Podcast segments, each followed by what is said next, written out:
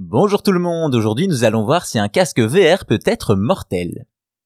Depuis quelques années maintenant, la réalité virtuelle prend de l'ampleur et le jeu vidéo n'est pas étranger à cette technologie.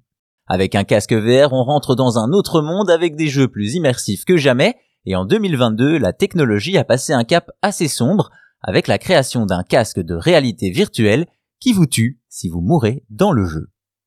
À l'origine de celui-ci, on retrouve Palmer Lucky, dont vous ignorez peut-être le nom, mais dont vous connaissez sans doute une des créations. En effet, Palmer Lucky est cofondateur de l'Oculus, le masque VR qui a rejoint Facebook dans l'entreprise Meta de Mark Zuckerberg avant de la quitter il y a quelques années. On parle donc de quelqu'un qui a une bonne connaissance du sujet, ainsi il a annoncé son invention avec fierté sur son blog personnel avec un article au titre évocateur Si vous mourrez dans le jeu, vous mourrez dans la vraie vie. Pour imaginer son casque mortel, il trouve l'inspiration dans Sword Art Online, un manga qui suit des personnages plongés dans un jeu vidéo.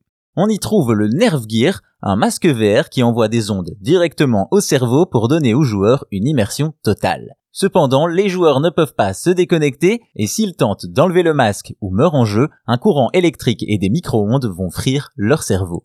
Ça, c'est pour l'inspiration. Dans la réalité, le concept de VR mortel est différent.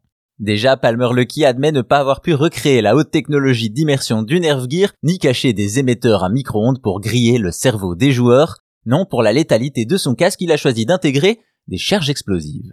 Celles-ci sont placées à l'avant du casque et communiquent avec un récepteur qui détecte lorsque la mort in-game est affichée à l'écran, provoquant la funèbre explosion qui sonne le glas du perdant.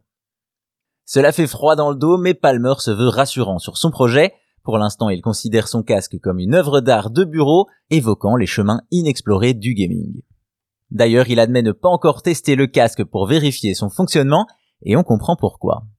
Pour la suite, il s'attelle au perfectionnement du système avec pour objectif d'intégrer un système qui empêche de détruire ou retirer le casque pour sauver le joueur, comme pour le Nerve Gear du manga.